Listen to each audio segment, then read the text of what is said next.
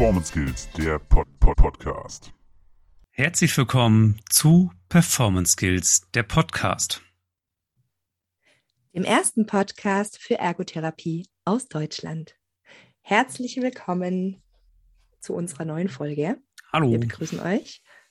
Ich höre mich heute ein bisschen verschnupft an, aber ähm, nichtsdestotrotz sind alle anderen hoffentlich fit.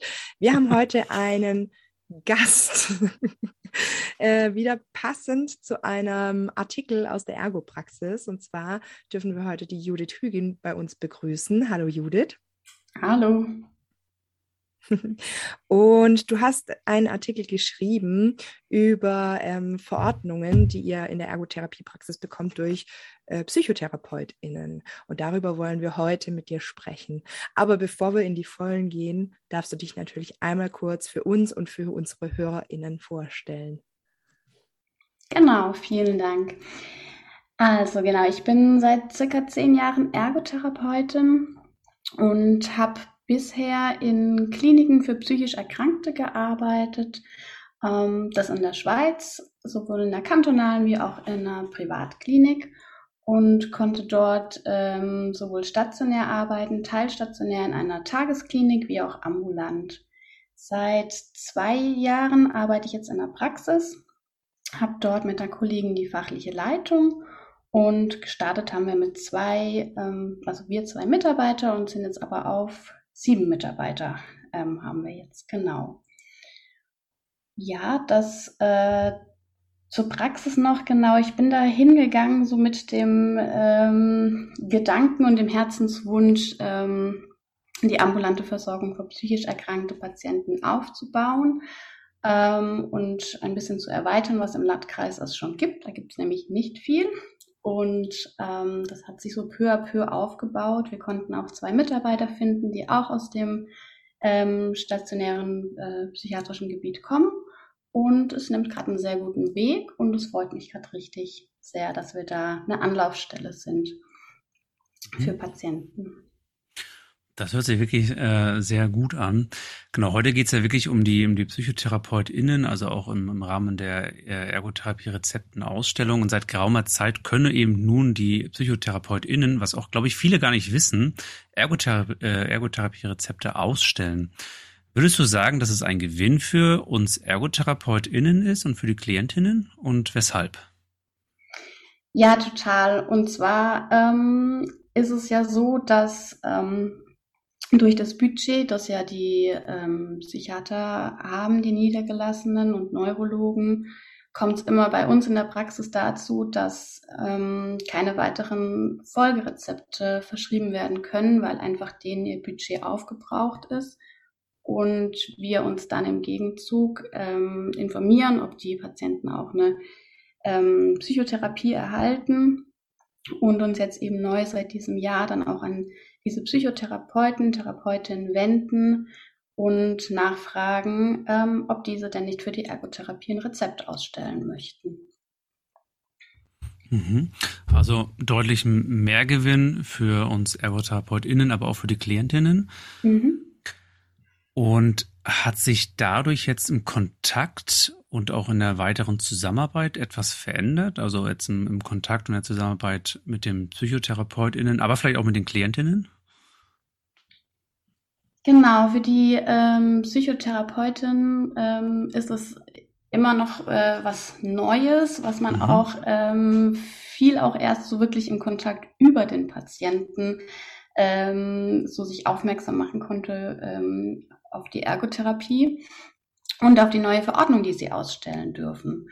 Ähm, das müssten sie eigentlich wissen, weil eigentlich haben die seit Anfang Jahr auch so ein extra Papier bekommen oder in ihrem, in ihrem Heftchen, was die da vom Verband auch immer haben, ähm, steht es auch drauf, steht auch ganz genau drauf, wie die das auf, äh, auszufüllen haben, aber trotzdem ist es immer noch eine Hürde, ähm, das wirklich auszustellen. Mhm. Ähm, ja, genau. Und wie seid ihr da irgendwie vorgegangen? Also seid ihr direkt im Kontakt, dann habt ihr die aufgeklärt, die Kolleginnen und Kollegen der Psychotherapie oder wie, wie seid ihr da vorgegangen dann? Also wir haben zum Anfang vom Jahr haben wir erstmal einen äh, Brief an alle Psychotherapeutinnen und Psychotherapeuten rausgesendet lassen, ähm, dass es jetzt diese Möglichkeit gibt, haben uns als mhm. Praxis vorgestellt und auch äh, mit der Bitte, wenn Sie Fragen haben, Probleme beim Ausfüllen von den Verordnungen haben, dass Sie sich gerne an uns wenden dürfen. Mhm. Genau, und dann halt auch über die Patienten, ähm, wenn wir eben gewusst haben, die haben welche und es gibt Probleme, da auch aktiv angerufen, beziehungsweise manchmal haben die uns auch angerufen und nochmal gefragt. Manchmal hat einfach auch was gefehlt und dann haben wir dort nochmal den Kontakt aufgenommen. Genau. Mhm. Es ist ja so, dass, dass Ärztinnen können ja auch natürlich, das, das wissen ja die meisten, ähm, Rezepte für, für Ergotherapie ausstellen. Äh, gestaltet sich jetzt die Zusammenarbeit aus deiner Sicht anders als mit den verordneten Ärztinnen? Also jetzt mit dem, mit dem Psychotherapeutinnen, weil du jetzt, du hast ja auch gesagt, das ist jetzt ein relativ neues Feld in dem Bereich. Also ist das jetzt die Zusammenarbeit, ist das jetzt eine andere als mit Ärztinnen, die da vielleicht auch etwas mh, hm, eingefahren sind oder ähm, noch ein bisschen verbohrt sind? Ähm, also da nochmal ganz, äh, also wir haben auch die äh, Psychiater und Neurologen angeschrieben gehabt. Das war allerdings, ähm, genau, das war in der Zeit, wo das noch nicht möglich war, wo wir das ja auch noch nicht wussten, dass das äh, möglich ist jetzt mit dem Psychotherapeuten. Ja. Und auch äh, dort sind wir äh, darauf gestoßen, dass das wirklich nicht so verbreitet ist oder auch nicht gewusst wurde, dass auch in diesem Gebiet, Gebiet in dem psychisch funktionellen Gebiet, ähm, da auch die Möglichkeit ist, ergotherapeutisch zu arbeiten. Also das war doch auch was Neues in dem Gebiet, ähm, wo sich aber einige ähm, Psychiater doch offen gegenüber waren und dort auch äh, uns dann überwiesen haben. Und mit den Psychotherapeuten, die sind, wenn sie es dann mal wissen und uns auch kennengelernt haben und ein bisschen die Arbeit kennengelernt haben, dort auch sehr, sehr offen. Das haben wir so mitbekommen. Ähm, und sehen auch eine Chance in dem, ähm, dass wir miteinander arbeiten an den gleichen Problemen, mhm. die der Patient hat, aber auf eine andere Art und Weise. Also wir eher das Handlungsorientierte, das Praktische ähm, und ähm, die Psychotherapeuten auf ihre Art und Weise dann. Das heißt, interdisziplinär gestaltet sich die Arbeit dann doch nochmal mit den PsychotherapeutInnen etwas anders. Magst du uns da mal ein Beispiel geben? Mhm. Also ähm, genau, wir haben eine Patientin jetzt zum Beispiel, die hat ähm, eine sehr starke Depression, sehr starke Antriebsschwierigkeiten, ähm, aus dem Bett zu kommen, aus dem Haus zu kommen, allgemein irgendetwas ähm, im Haushalt zu machen, Einkäufe zu machen, etc. Also eine wahnsinnige Handlungsblockade. Mhm.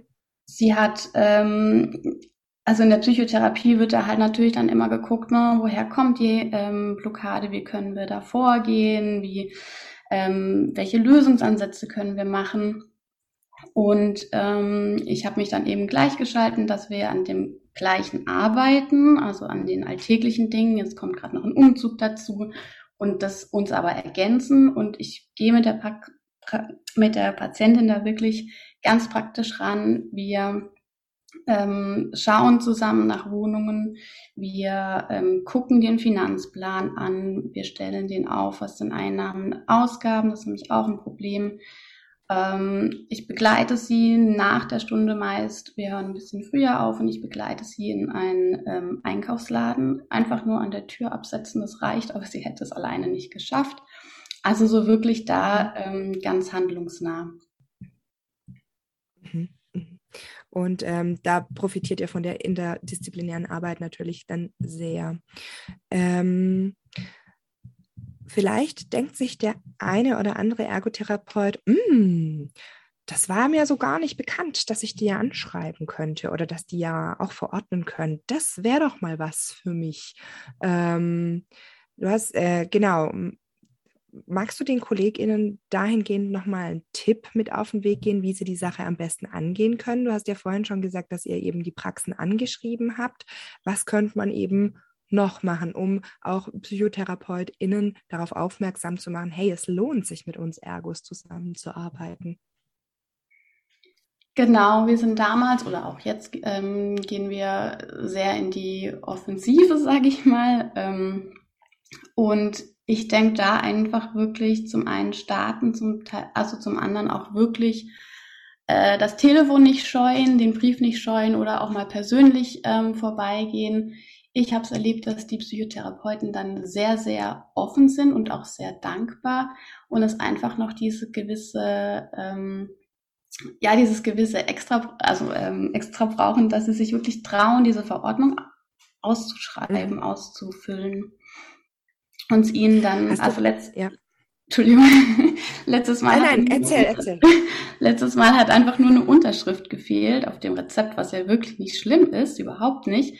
Aber es muss halt drauf sein von der Psychotherapeutin. Und es war ihr dann so unangenehm. Und ähm, aber wir konnten drüber reden und, und also ist ja wirklich, also das passiert selbst den Hausärzten, Orthopäden oder Neurologen ständig. Und ähm, aber ich glaube, da ist wirklich noch so eine Hemmung ähm, in der Verordnung richtig auszustellen. Ähm, mhm. Die ist einfach da. Mhm. Das heißt also neben der aktiven Kontaktaufnahme eventuell ähm, eben, also nicht nur per Brief oder per Telefon, sondern eben sich vielleicht auch mal sehen ähm, und darauf hinweisen, wie man ein Rezept ausfüllt konkret, ähm, vielleicht auch den Bescheid nochmal mitgeben, den die ja vielleicht haben oder darauf verweisen, mhm. dass die ja sowas bekommen haben müssten oder eben selber was dabei haben. Ähm, um ähm, dann nochmal zu zeigen, wie es geht oder eben, dass es da eine Vorlage gibt, aber auch zu sagen, hey, wir kriegen viele Rezepte, die auch falsch sind, macht euch da keinen kein Stress oder sowas in der Richtung. Also äh, es heißt, es heißt jetzt nicht, dass die irgendwas machen sollen. Oh mein Gott, nachher rufen hier, äh, melden sich hier Leute bei uns, dass wir dazu aufrufen, dass die Leute irgendwelche äh, Rezepte ausstellen können. Nein. Ähm, genau. Glaubst du vielleicht aber auch, dass Hemmungen bestehen, weil nicht ganz klar ist, was eigentlich Ergotherapie ist? Das auf jeden Fall auch. Das haben wir schon auch wirklich ähm, mitbekommen oder auch, ähm, also dass diese Hemmungen oder diese äh, bestehen nur, nicht nur bei den Psychotherapeuten. Wir hatten auch den Neurologen, der äh, zu uns gekommen ist und ähm, ganz interessant fand, was wir alles machen und doch nicht nur Körbe flechten, so ein Stück weit. Mhm. Ähm, und dem wir dann wirklich auch erzählt haben, was wir alles als Ergos unterstützend und ergänzend auch machen können, eben zu dem Psychotherapeuten. Und ähm, ich denke, da ist ganz viel Aufklärung ähm, möglich, teilweise auch nötig, weil die Ergotherapie ja in dem ganz oft da nicht auf dem Schirm ist, dass wir da auch in der Psychiatrie und in dem ambulanten ähm, Versorgung einfach auch eine ganz große Rolle einnehmen können. Mhm. Und zwar eine auch recht zentrale Rolle, also fernab von der Gestalttherapie, ähm, eben auch äh, handlungs- und ähm, alltagsorientiert, betätigungsorientiert. Ja, ja, total. Mm, wenn jetzt ein Kollege, wie gesagt, diese Tipps annimmt und sagt, ja, das möchte ich jetzt echt angehen und äh, PsychotherapeutInnen mit ins Ho Boot holen, ähm, für welchen Schwierigkeiten könnte er denn da sonst noch stehen oder vor welchen Hürden? Und hast du da ähm, irgendwelche Le Lösungsvorschläge diesbezüglich? Ähm, ja, das ist gerade eine gute Frage. Wir hatten gerade schon ähm, so vieles angesprochen. Ähm, ich denke, auf jeden Fall einfach starten. Es gibt Hürden, es gibt Schwierigkeiten, aber wirklich einfach sich da ähm, mal reinzuspringen in das, äh, in das im Moment vielleicht viel Unbekannte und da einfach starten und über alle Hürden, die es gibt, irgendwie versuchen drüber zu kommen, weil die sind als gar nicht so, so hoch. Es einfach mal ins Laufen zu bringen. Das haben wir gemerkt, dass es einfach das, was es, ähm, was es ausmacht und was dann auch miteinander total schön ist. Mhm. Ja, und natürlich für die KlientInnen eine wunderbare Ergänzung, wenn sich äh, da auch interdisziplinär nochmal einiges äh, verfestigt. Ne? Ja, genau. absolut, ja. Sie kennen es ja auch, Ergotherapie kennen ja auch viele Patienten aus dem äh, stationären Bereich. Also es ist nichts so Neues. Und ähm, aber zu Beginn natürlich der Therapie stelle ich natürlich die Ergotherapie auch im ambulanten Bereich vor. Und das ist halt meist doch was ganz anderes, weil halt viel mit Handwerk ähm, im Stationären gearbeitet wird, aber halt noch mhm. gar nicht so viel mit dem, mit dem Alltag, mit Tagesstrukturierung, ähm, Handlungsplanung etc. Und das ist dann auch ganz spannend, die Patienten ähm, ja dazu erleben, ähm, dass es doch da auch noch mehr gibt. Mhm. Und wie gesagt, eine unglaublich wichtige An Anbindung im ambulanten häuslichen Bereich, äh, wo wir Ergos einfach unsere Stärken haben, ganz klar. Total, ja. ja. Kommen wir nochmal, genau, oder was uns einfach auch ausmacht, äh, kommen wir noch zu einem anderen Aspekt. Du schilderst in deinem Artikel, dass die Verordnungsmenge ähm, für die EPS deutlich äh, erhöht wurde dadurch, dass jetzt eben auch PsychotherapeutInnen verorten können. Jetzt könnten böse Stimmen der Krankenkassen ja sagen, naja, das ist ja nicht so in unserem Sinne, da wird ja vielleicht ein Budget umgangen. Äh, was würdest du denn auf so einen Vorwurf antworten? Also ein Stück weit ergeben sie ja einem neuen ähm, einer Berufsgruppe eine neue äh, Möglichkeit und natürlich ist es dann so, äh, wenn die das in Anspruch nehmen, dass es natürlich da ähm, in der Hinsicht äh, preislich etwas natürlich kostet für die Krankenkasse. Wenn man es mal aber natürlich auf den ähm, im Großen und Ganzen sieht, dass wir natürlich die Patienten begleiten auf einem Weg nach der nach dem stationären Bereich ganz oft, aber natürlich auch die Patienten, ähm, die schon länger chronifiziert krank sind, ähm, muss man natürlich auch ganz klar sehen, dass wir da auch im Gesamtpaket äh, mit den Psychotherapeutinnen und Therapeuten da natürlich aber auch wirklich präventiv arbeiten. Und ich sage jetzt nicht, dass die Ergotherapie ähm, vor einem nächsten stationären Aufenthalt ähm, die Leute bewahrt oder dass sie das nicht dann brauchen. Aber ein Stück weit natürlich schauen wir schon, sind wir im Blick auf Arbeitsfähigkeit, vielleicht auch wieder auf den Arbeitsmarkt zu begleiten ähm, und natürlich auch so ein bisschen die Wahrnehmung zu schärfen. Was sind Frühwarnsysteme, ähm, wenn es mir, wenn ich merke, es geht mir schlechter und da auch den Blick drauf haben, sich bevor das ganz gar nicht mehr gut geht, dass man davor schon merkt, ähm, okay, stopp, da brauche ich gerade was, da, da nehme ich gerade wahr, da geht es gerade nicht in eine gute Richtung, um dann vielleicht auch, auch zu schauen, dass man den Patienten, dass man ihn stärkt und dass man da vielleicht auch die Richtung wieder gehen kann, dass es ähm, vielleicht nicht stationär, ähm, die Patienten nicht gleich stationär müssen, vielleicht auch einfach mal teilstationär. Und das ist natürlich jetzt mal ganz äh, kostentechnisch gesehen viel günstiger für die Krankenkassen. Definitiv, ja. Ich finde das, ich muss sagen, ich habe das, diese Möglichkeit, dass PsychotherapeutInnen eben diese, diese Rezepte ausstellen können, habe ich eben auch nur nebenbei irgendwie erfahren. Und ich hoffe, dass wir mit dieser Folge tatsächlich da ein bisschen einen Input geben können. Und wir sehen diese Folge auch so ein bisschen als Impulsfolge gerade an. Und wir würden jetzt auch zu, zur letzten Frage überkommen, Judith, und die stellen wir eben jeden. Es hat jetzt nichts was mit dem Thema zu tun, aber wir würden einfach gerne wissen, wer hat dich denn inspiriert, beziehungsweise wer tut's denn immer noch? Also ich hatte damals, ich, ich habe es auf die Ergotherapie so ein bisschen, äh, würde ich die Frage dann doch ähm, beziehen. Ähm, ich hatte damals, äh, als ich in der Klinik gearbeitet habe, ähm, also unsere Chefin, unsere Leitung, ähm, die immer ganz versucht hat, möglichst kurze und unbürokratische Wege äh, zu gehen, mit dem Ziel, zum Wohle des Patienten ähm, schnellstmöglichst ähm, das umzusetzen, was er gerade braucht. Und das immer in einer ähm, wohlwollenden und wertschätzenden Haltung dem Patienten gegenüber. Mhm. Und ich denke, das ist etwas, was ich auch ähm, mit den Ärzten ähm, merke und mit dem Psychotherapeuten, ähm, dass es eben durch, es gibt das ganze Bürokratische, aber wenn wir da mal das auch wegnehmen, dass wir da einfach ähm, trotzdem versuchen, dem Patienten einfach bestmöglichst und für den Patienten zumindest unbürokratisch da Hilfe ähm, und Unterstützung geben. Mhm. Ja, schön. Vielen Dank, Judith, dass du uns den Einblick gegeben hast. Und ich hoffe natürlich auch, dass wir euch, liebe Hörerinnen und Hörer, ein bisschen, wie Robert schon sagte, einen Impuls geben konnten, ähm, euch zu trauen, auf die PsychotherapeutInnen zuzugehen und ähm, das auch als Chance zu nutzen. Auf alle Fälle, ja.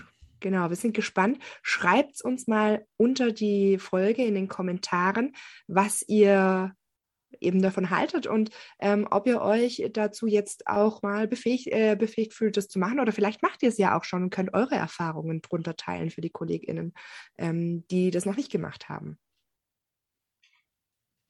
Genau. Wie gesagt, dann äh, würde ich sagen, Sabrina, wir haben jetzt die letzte Folge in diesem Jahr, oder? Ja, tatsächlich haben wir die letzte Folge. ja, wir gehen jetzt in unseren fast Weihnachtsurlaub. Gell, so ist es, so ist es. Genau. Ich würde, ähm, Julia, ich danke dir für ja, diese, genau. für diese Und, Impulsfolge. Genau. Sehr gerne. Ja, vielen Dank, Judith.